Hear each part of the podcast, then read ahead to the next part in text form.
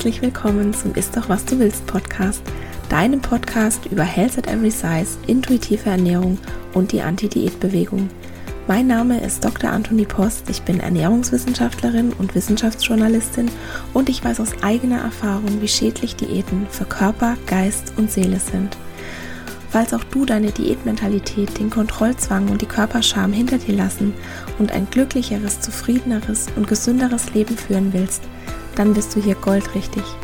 In diesem Podcast geht es nämlich nicht um das Abnehmen oder um Diäten, sondern darum, was du ganz unabhängig von deinem Gewicht hier und jetzt für deine Gesundheit und dein Wohlbefinden tun kannst und wie du endlich Frieden mit dem Essen und deinem Körper schließt.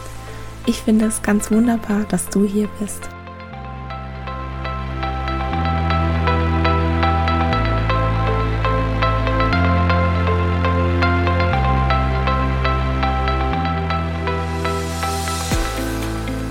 Hallo und herzlich willkommen zur Episode 42. Heute erfülle ich mal wieder einen Hörerinnenwunsch. Und zwar hat sich eine meiner FollowerInnen auf Instagram bei mir gemeldet und mich gefragt, ob ich nicht mal eine Episode zur Allyship machen könnte. Sie ist selbst schlank und sieht aber in ihrem Umfeld häufig, wie dickfette Menschen schlecht behandelt werden und möchte gerne wissen, wie sie mithelfen kann, echte Veränderungen herbeizuführen. Diese Episode hat, wie du dir vielleicht schon denken kannst, eine Triggerwarnung für Diskriminierung, Fettshaming und ich werde auch einige wenige Zahlen nennen. Dann kommen wir erstmal zur Begriffsklärung. Der Begriff Ally, das schreibt man A-L-L-Y, kommt aus dem Englischen und bedeutet so viel wie Verbündete, Verbündeter.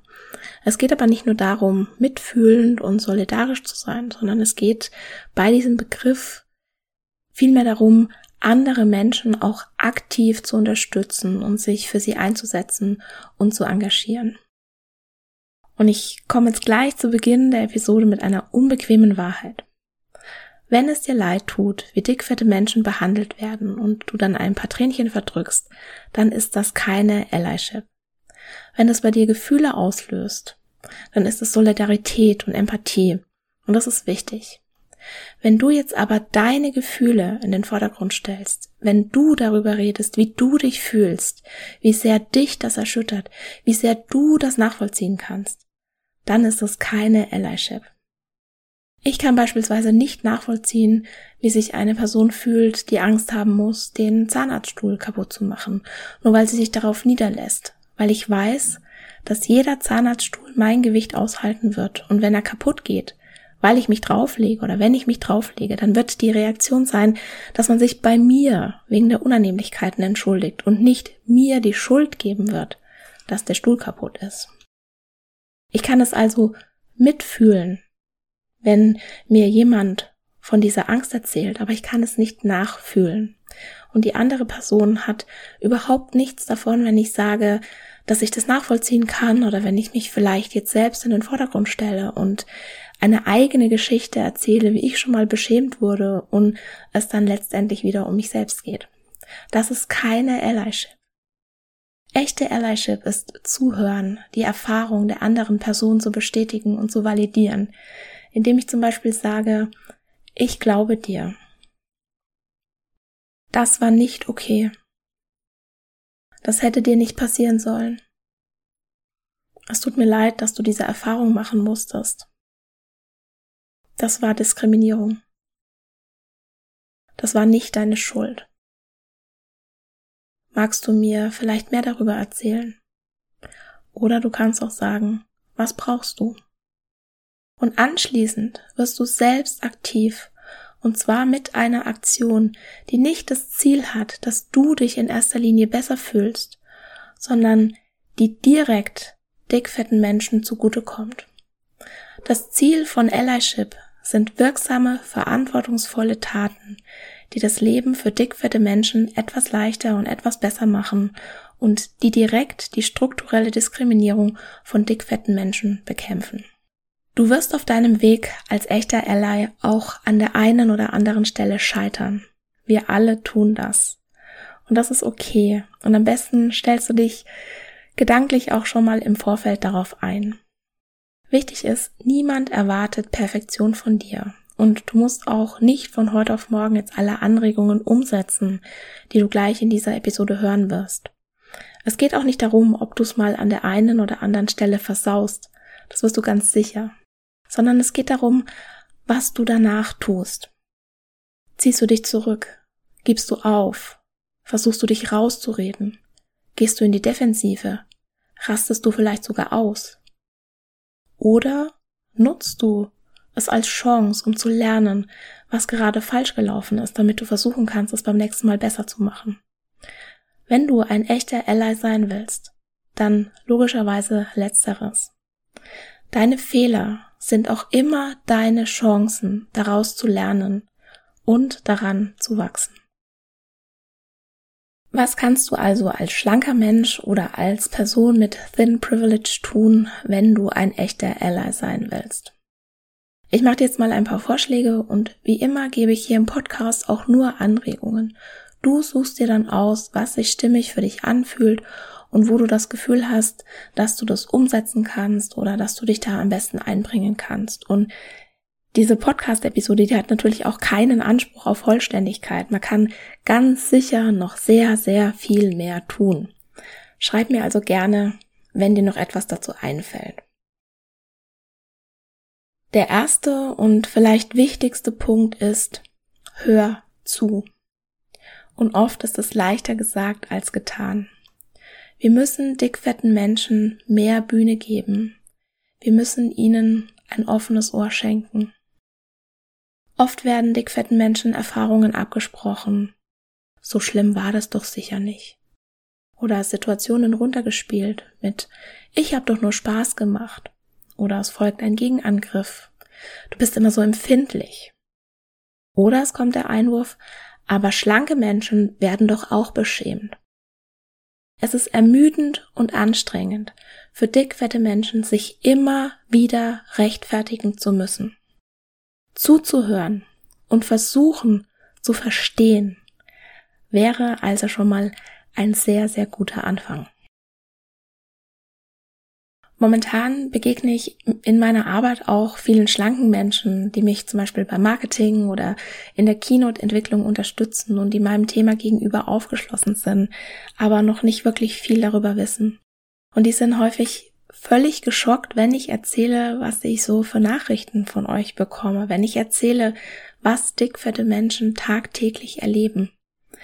Deren Realität als schlanker Mensch ist so anders. Wenn du jetzt eine schlanke Person bist, auf die das zutrifft, dann rate ich dir, folg doch bitte mal den Instagram-Account at wenigstens ein hübsches Gesicht.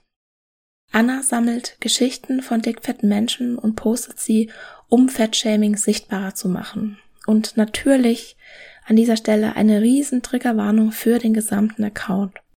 Wenn du selbst von Fettshaming betroffen bist, dann überlege dir wirklich gut, ob du dir das angucken willst, ob du dich dem aussetzen willst. Das ist sehr individuell.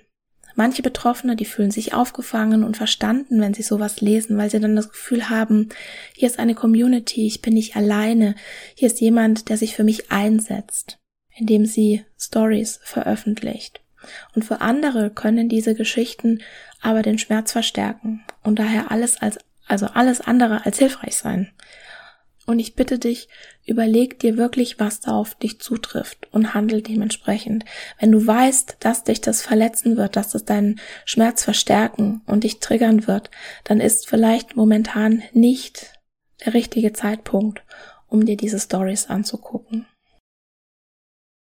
Kommen wir zum Punkt zwei. Mach dir bewusst, Sprache hat Macht. Hör auf, Dinge zu sagen wie, ich bin heute ganz brav beim Essen. Das gilt übrigens auch für dicke Menschen. Also nicht nur für schlanke Allies, sondern wirklich für alle Menschen. Ich bin heute ganz brav beim Essen oder Kuchen ist meine Sünde. Heute ist mein Cheat Day. Ich habe es am Wochenende so übertrieben, ich muss mich heute zurückhalten und nachher noch zum Sport gehen. Oder findest du, dass ich in diesem Kleid dick aussehe? Und mein absoluter Lieblingssatz ist, also Lieblingssatz natürlich in Anführungszeichen, oh, ich fühle mich heute so fett. Die Chancen stehen gut, dass du alle diese Sätze schon mal gehört und vielleicht auch selbst gesagt hast. In meinem Fall ja und ja. weil ich es auch früher einfach nicht besser wusste. Und seitdem ich es weiß, was diese Sätze bedeuten, habe ich auch aufgehört, sie zu sagen. Erstens mal, Fett ist kein Gefühl. Wenn dir jetzt jemand sagt, ich fühle mich fett, dann bedeutet das in der Regel, ich fühle mich irgendwie unwohl, ich fühle mich vielleicht eklig, ich fühle mich aufgebläht, ich fühle mich unattraktiv, ich fühle mich vollgefressen, ich fühle mich träge, ich habe kein Selbstvertrauen. Wenn jemand zu dir sagt, ich fühle mich fett, dann heißt es mehr oder weniger nichts anderes, ich habe heute ein negatives Körperbild. Wenn du also sagst, also wenn du also diesen Satz sagst, dann merkt man daran erstens, wie viel Fettphobie du vielleicht unbewusst auch internalisiert hast, weil das Wort Fett ist für dich negativ besetzt und weil du es als Platzhalter für alle stigmatisierenden Eigenschaften benutzt, mit denen dickfette Menschen gerne bedacht werden. Und zweitens, wenn du sagst, ich fühle mich fett, oder wenn du die anderen Dinge, die ich gerade aufgezählt habe, sagst, dann sagst du gleichzeitig deiner dickfetten Freundin, Arbeitskollegin oder deinem Familienmitglied, ich gebe mir alle erdenkliche Mühe, um nicht so auszusehen wie du. Ich gebe hier gerade mein Bestes, um nicht so zu sein wie du. Willst du das in diesem Moment wirklich zu einem geliebten Menschen vielleicht von dir sagen? Wahrscheinlich nicht. Das bedeutet auch nicht, dass deine Gefühle über den eigenen Körper, also über deinen eigenen Körper nicht valide sind. Wir sind alle in einer diätzentrierten Umgebung aufgewachsen, die dickfette Körper abwertet und es ist völlig normal, dass du Unsicherheiten in Bezug auf deinen Körper hast. Die hat fast jede, jeder. Die Frage ist, die wirklich wichtige Frage ist, in welchem Rahmen du als schlanker Mensch oder als Person mit Thin Privilege diese Gefühle teilst. Sagst du das zu deiner Therapeutin, einem Freund, einer Freundin oder teilst du das vielleicht in einer kleinen Runde, die sich darauf konzentriert, dieses Denken unter die Lupe zu nehmen, vielleicht in einem Workshop zum Thema Fettshaming oder unter KollegInnen, die auch Anti-Diätarbeit leisten, dann kann es total angebracht sein und dann kann es anderen vielleicht sogar weiterhelfen. Wenn du die Gefühle über deinen Körper als schlanker Mensch aber als allgemeine Aussagen in die Welt setzt, dann ist es sehr wahrscheinlich, sehr, sehr wahrscheinlich, dass du einfach nur zum Problem beiträgst. Natürlich will ich dir jetzt nicht verbieten, was du zu sagen oder nicht zu sagen hast. Solche Rückmeldungen hatte ich nämlich auch schon, ob ich jetzt allen Menschen, die nicht meiner Meinung sind, den Mund verbieten will. Also, ja, manchen Menschen würde ich definitiv sehr gerne den Mund verbieten, aber im Allgemeinen natürlich nein. In dieser Podcast-Episode geht es aber darum, wie du dick, fette Menschen unterstützen kannst. Wenn du also ein echter Ally sein willst, dann kannst du in einem Körper, der als schlank gelesen wird, deine eigenen Unsicherheiten nicht mehr in die Welt hinaus posaunen. So einfach ist das. Wenn du jetzt diesen Podcast gerade hörst, dann bist du wahrscheinlich schon jenseits dieses Punktes, an dem du dicken Witze lustig findest. Dann folgst du eventuell auch schon dickfetten AktivistInnen auf Instagram.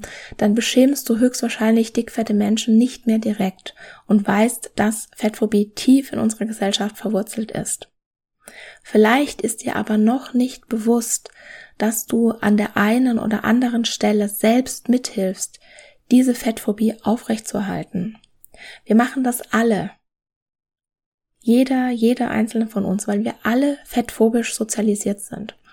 Ich habe mal auf Instagram einen Post gemacht, was wir denken, was Fettphobie ist und was sie wirklich ist. Und ich habe ihn dir in den Shownotes verlinkt. Und da kannst du auch nochmal nachsehen, wie viele Kleinigkeiten, über die wir im Alltag gar nicht nachdenken, eigentlich Fettphobie sind und dickfetten Menschen sagen, du bist nicht richtig, so wie du bist. Falls du übrigens Probleme hast, auf die Shownotes zuzugreifen, in dem, in der App, in dem du gerade diesen, in der du gerade diesen Podcast hörst, du kannst auch immer auf meine Homepage gehen. Unter dem Menüpunkt Podcast gibt es einen Unterpunkt alle Episoden und da sind die ausführlichen Shownotes inklusive aller Quellen immer verlinkt. Sprache ist also mächtig. Daher meide bitte diskriminierende und beleidigende Sprache und zwar ganz unabhängig davon, und das ist jetzt auch ganz wichtig, damit dir das in Fleisch und Blut übergeht, ob dickfette Menschen dabei sind oder nicht. Und wenn du kannst, mach auch andere auf ihre problematische Sprache aufmerksam. Dazu gehört beispielsweise auch, dass du in deiner Gegenwart nicht mehr tolerierst, dass das Essverhalten und die Körper anderer Menschen kommentiert werden. Und du aber auch deinen eigenen Körper und was du isst nicht mehr kommentierst. Und ja, das ist sicher zu Beginn anstrengend, aber auch für dein Umfeld wird es anstrengend sein, wenn es jedes Mal in eine Diskussion verwickelt wird. Und das lässt dann auch die Lernkurve deines Umfelds nach oben schießen. Und irgendwann hören die dann auch wirklich auf oder werden zumindest sehr viel weniger solche Kommentare in deiner Gegenwart machen.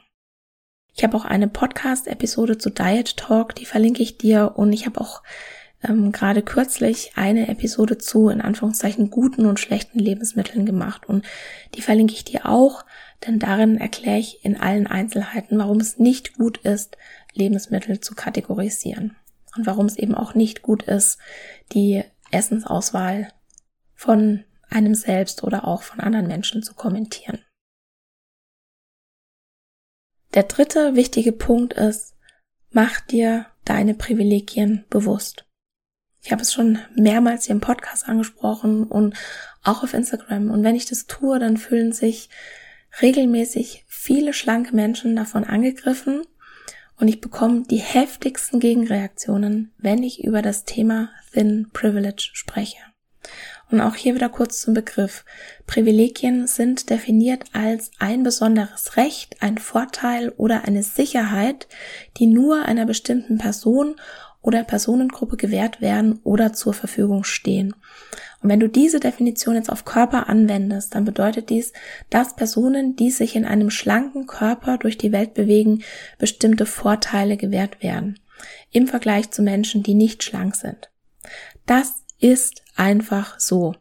Punkt. Wir als Gesellschaft sind dickfetten Menschen gegenüber häufig so ungnädig, weil wir ihnen die Schuld an ihrem Körper geben. Weil wir als Gesellschaft glauben, dass mit ein bisschen Willenskraft, der in Anführungszeichen richtigen Ernährung und etwas Sport es für jeden Menschen möglich ist, in einem schlanken Körper zu leben. Das ist aber nicht so. Und wenn das deine Meinung ist, dann liegst du falsch. Das Dicksein eine Frage der Disziplin ist, ist zwar der allgegenwärtige Glaube, es ist aber keine wissenschaftliche Tatsache. Schlank sein ist ein Privileg, weil unser Gewicht zu einem Großteil durch Faktoren bestimmt wird, die einfach nicht in unserer Hand liegen.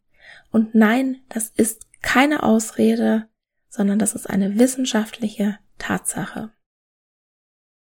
Mittlerweile spreche ich übrigens lieber von Body Privilege, Körperprivileg. Zum einen, weil der Begriff auch Normschönheit mit einschließt, wenn beispielsweise jemand sehr symmetrische Gesichtszüge hat. Und eine Frau in einem größeren Körper ist beispielsweise auch gesellschaftlich akzeptierter, wenn sie eine Sanduhrfigur hat. Schau dir mal die erfolgreichen Plus-Size-Models an. Die haben in der Regel beides, eine Sanduhrfigur und ein symmetrisches Gesicht. Und auch wenn sie kein Thin Privilege haben, wobei die meisten haben trotzdem zu einem gewissen Grad Thin Privilege, weil viele von den erfolgreichen Plus-Size-Models auch eher so im Bereich Small Fatty angesiedelt sind.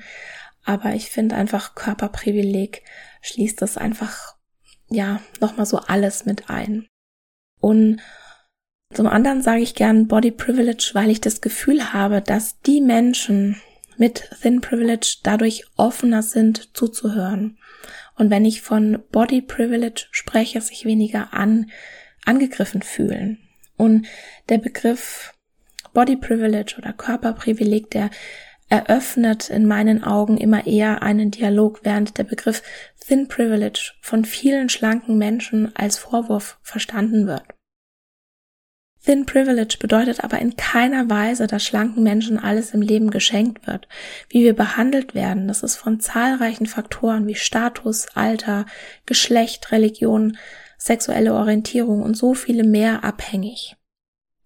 Der Unterschied ist, einen Job nicht zu bekommen wegen der Körpergröße, im öffentlichen Leben anders behandelt zu werden, in ein Bekleidungsgeschäft reinzuspazieren, ohne ein Kleidungsstück in der eigenen Größe zu finden, Angst zu haben, nicht in einen Stuhl reinzupassen, zwei Flugzeugsitze bezahlen zu müssen oder sich den Hintern auf einer öffentlichen Toilette nicht abputzen zu können, weil nicht genügend Platz ist, um das zu tun.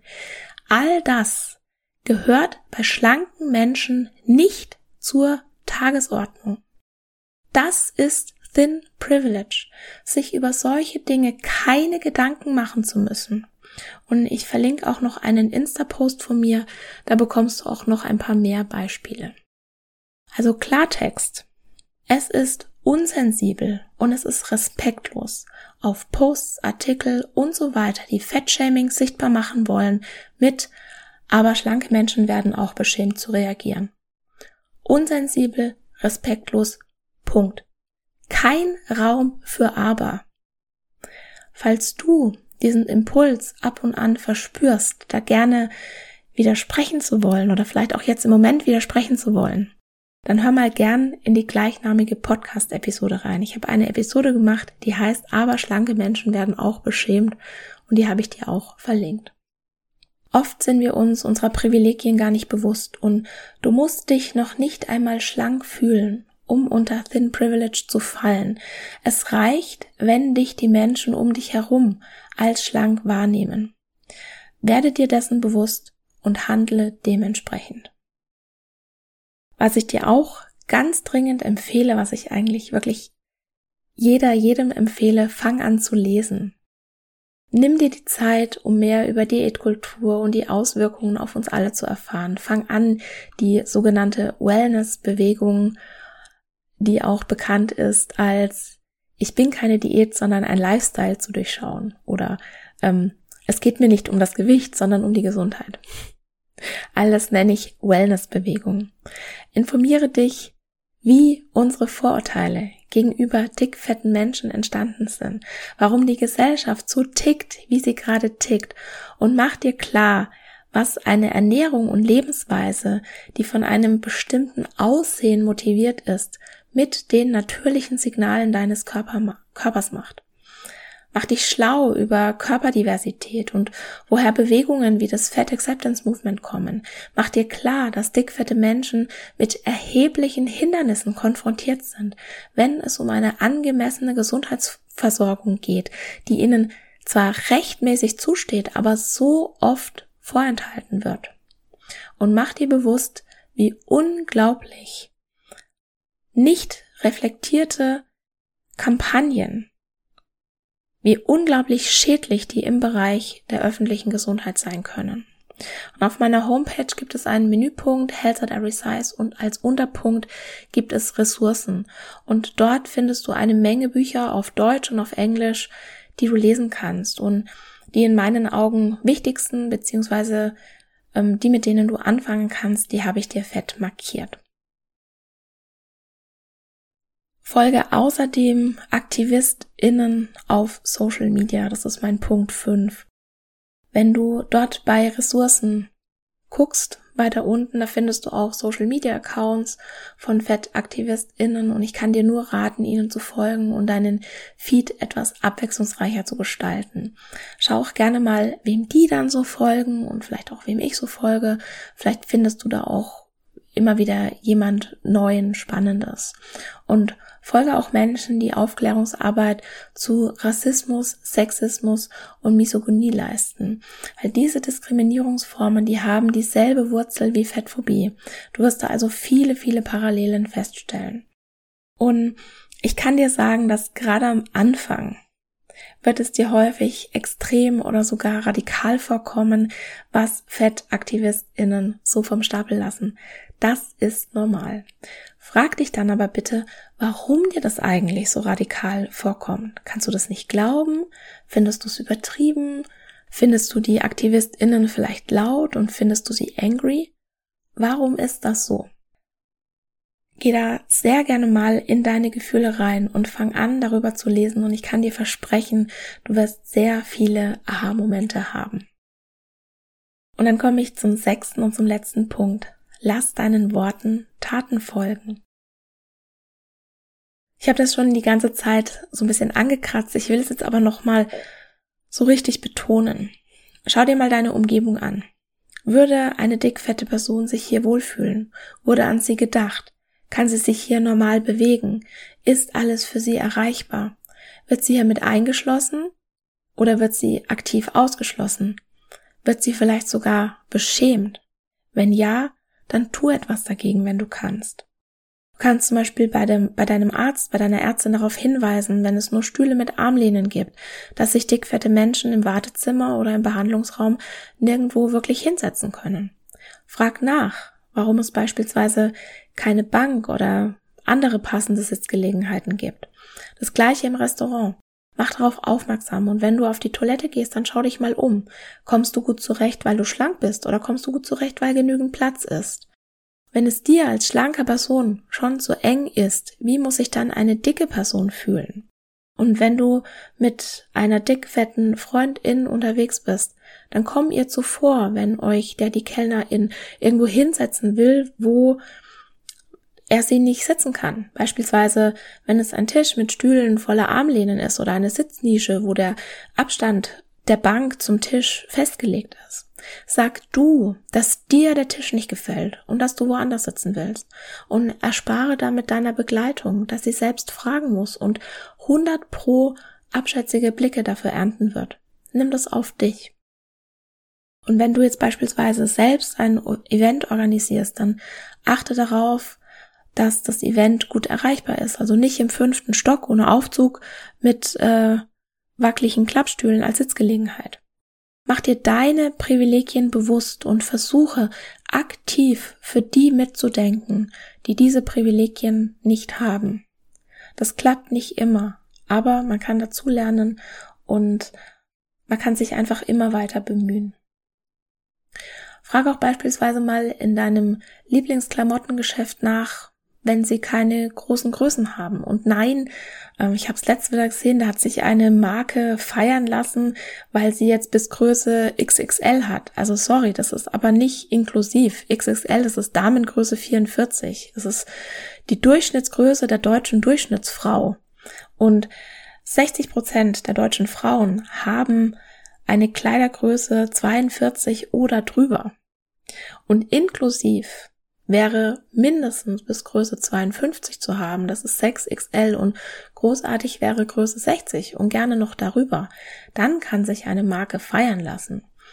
Und große Größen online zu haben, aber nicht im Laden, so wie das eine bekannte Modekette vor ein paar Monaten umgesetzt hat, das ist eine ganz klare Botschaft. Euer Geld ist uns willkommen.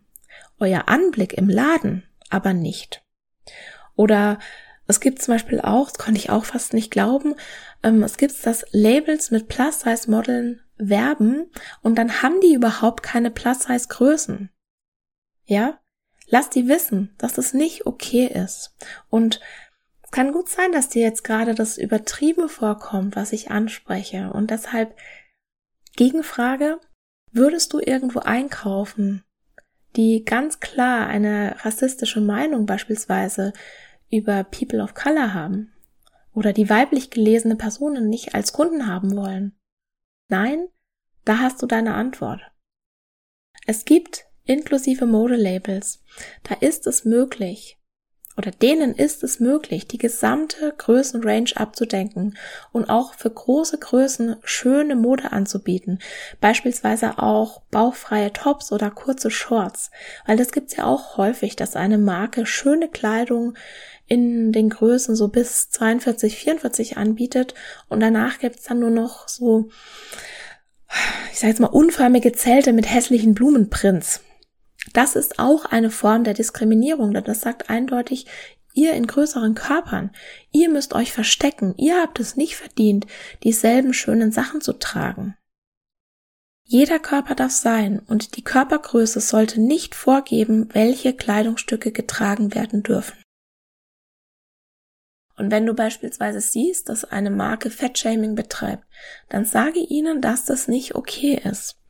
Es hat letzt eine sehr schlanke Angestellte eines ähm, Schmuckherstellers ein Video von sich in einem Fettsuit gepostet. Das ist nicht witzig.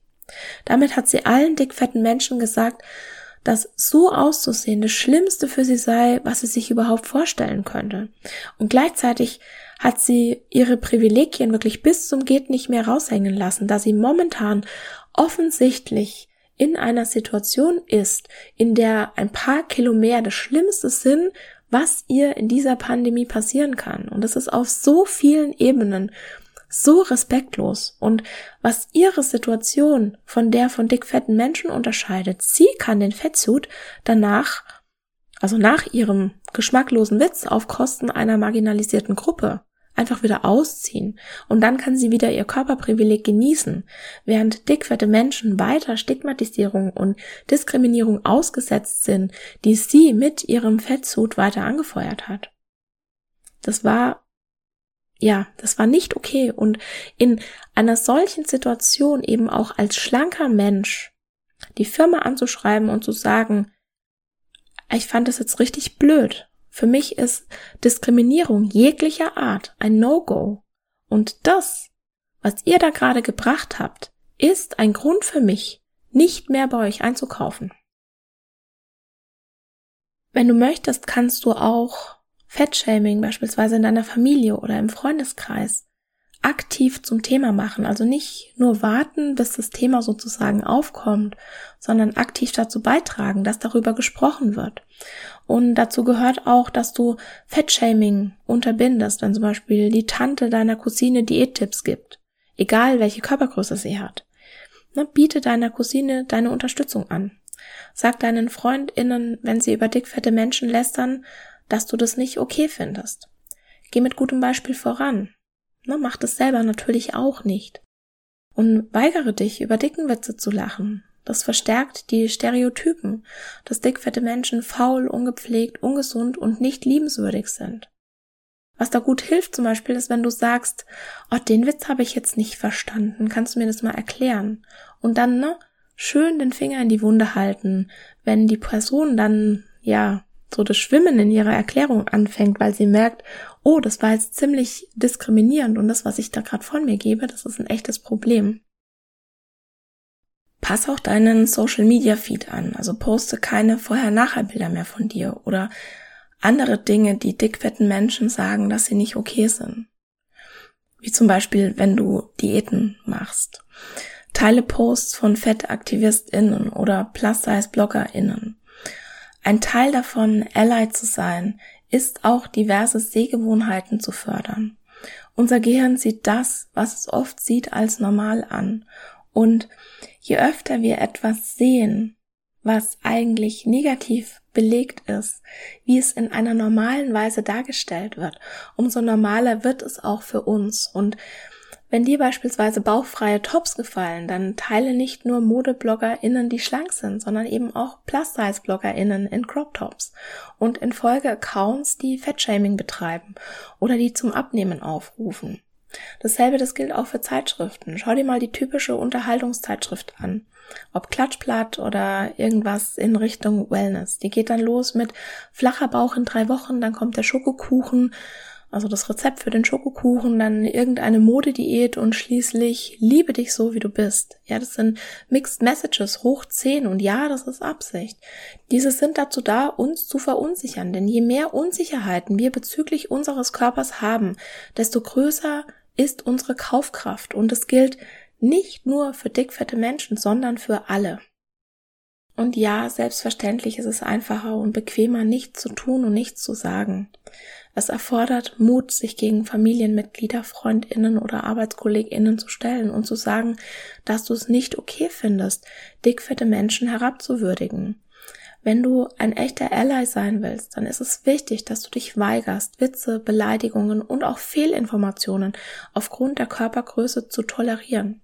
Benutze auch beispielsweise nicht mehr die stigmatisierenden Begriffe für Gewicht, die wir von der Einteilung nach BMI kennen oder die ein hohes Körpergewicht pathologisieren. Also sag zum Beispiel Mehrgewicht oder Hochgewicht oder sag einfach Menschen in großen oder größeren Körpern oder sag einfach dick, wenn du dich damit wohlfühlst. In unserer Gesellschaft werden dickfette Menschen ständig diskriminiert, stigmatisiert und mit irgendwelchen Vorteilen bedacht. Aber wer glaubt, dass das die eigene Person nicht betrifft, irrt sich. Dickfette Menschen werden tagtäglich schlecht behandelt und schlanke Menschen haben Angst davor, dick zu werden, weil sie dann auch schlecht behandelt werden würden, weil sie Angst haben, dass all die Vorteile, die es gegenüber dickfetten Menschen gibt, dann auch sie auf sie selbst zutreffen. Diskriminierung und Stigmatisierung aufgrund des Gewichts, eigentlich ja, jede Art von Diskriminierung geht uns alle als Gesellschaft etwas an. Und ja, mach dich auf Gegenwind gefasst. Das Totschlagargument ist in der Regel, aber das ist doch nicht gesund. Das mag die gesellschaftliche Meinung sein, ja, aber ich sag's nochmal, das ist keine wissenschaftliche Tatsache. Sehr viele Faktoren bestimmen die Gesundheit eines Menschen. Und ja, Gewicht ist eins ein Faktor davon. Die Faktoren, die wir aber nicht unbedingt beeinflussen können, wie Genetik, Sozialstatus oder die Gesundheitsversorgung, die fallen sehr viel stärker ins Gewicht als das Gewicht selbst. Und was wir ganz sicher wissen, Diskriminierung macht Menschen nachweislich ungesünder. Wenn jemand versucht, dich in eine Diskussion über Gesundheit zu verwickeln, um die eigenen diskriminierenden Handlungsweisen zu rechtfertigen, dann musst du dich absolut nicht drauf einlassen. Du kannst auch immer sagen, mir geht es nicht um die Gesundheit, mir geht es um Respekt und um Menschenwürde. So, und jetzt bist du wahrscheinlich völlig erschlagen und vielleicht fühlst du dich jetzt auch unter Druck, alles richtig gut zu machen damit du auch wirklich ein echter Ally bist.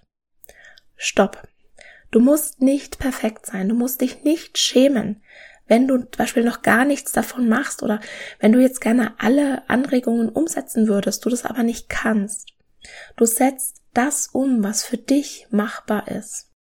Und denk dran, 100 nicht perfekte Allies sind tausendmal hilfreicher und wirksamer als zwei oder drei oder vielleicht sogar selbst zehn Allies, die alles perfekt machen. Jedes einzelne Mal, wenn du als schlanke Person dich für einen dickfetten Menschen einsetzt oder wenn du dich als mehrgewichtige Person für dich selbst einsetzt, zählt. Jede Kleinigkeit zählt. Das war's für heute. Und nächste Woche habe ich wieder einen richtig tollen Gast im Podcast und zwar Julia Kremer. Ich will Jules schon lange in den Podcast einladen, aber dann hat sie mich letzten Herbst in ihren Podcast Fett und Vorurteil eingeladen, wo sie übrigens gerade zusammen mit Verena Prechtl die zweite Staffel aufnimmt. Und ja, ich freue mich da wirklich schon sehr drauf. Und ich bin gespannt, wer auch diesmal alles als Gast eingeladen sein wird. Und Unsere gemeinsame Episode war die Abschlussfolge der ersten Staffel und wir haben darin über Essstörungen gesprochen. Und nächste Woche werden wir über mentale Gesundheit, über Alltagsdiskriminierung und noch über viele andere Dinge sprechen. Und ich freue mich sehr, dass ich das nächste Woche mit, mit dir teilen kann. Und ich hoffe, dass dir die Episode heute gefallen hat. Und ich freue mich, wenn du auch nächste Woche wieder dabei bist. Und das war's für heute. Ich danke dir von Herzen fürs Zuhören und hoffe, dass dir die Episode gefallen hat und dass du ganz viel für dich mitnehmen konntest. Falls du denkst, dass es da draußen jemanden gibt, dem der Podcast auch gefallen könnte, dann freue ich mich, wenn du dieser Person davon erzählst oder ihr gleich den Link zum Podcast weiterleitest. Ganz besonders würde ich mich auch freuen, wenn du bei iTunes den Ist doch was du willst Podcast bewertest denn damit hilfst du anderen Menschen dabei, den Podcast zu finden und das Konzept von Health at Every Size kennenzulernen. Ich freue mich immer von dir zu hören und gerne kannst du bei Instagram at Dr. Post dein Feedback zur heutigen Folge geben oder auch deine Fragen loswerden, falls noch etwas offen geblieben ist. Es ist nicht immer einfach, gegen den Strom zu schwimmen und mit Health at Every Size die Glaubenssätze der Gesellschaft herauszufordern. Und daher möchte ich dir gerne 4x10 Antworten gegen Fettphobie und Bodyshaming an die Hand geben, sodass du in verschiedenen Situationen wie in der Familie, auf der Arbeit, beim Arzt oder beim Essen nie wieder sprachlos bist wenn jemand deinen Körper oder deine Essensauswahl beschämt. Du kannst dir die Antworten kostenlos runterladen auf meiner Homepage www.antonipost.de und ich habe dir den direkten Link zum Freebie auch in die Shownotes gepackt. Der erste Schritt in dein neues Leben ist, die Diätmentalität in Frage zu stellen und zu begreifen, dass dir Diäten niemals das geben werden, wonach du dich eigentlich sehnst. In diesem Sinne, isst doch was du willst und alles Liebe, deine Antonie.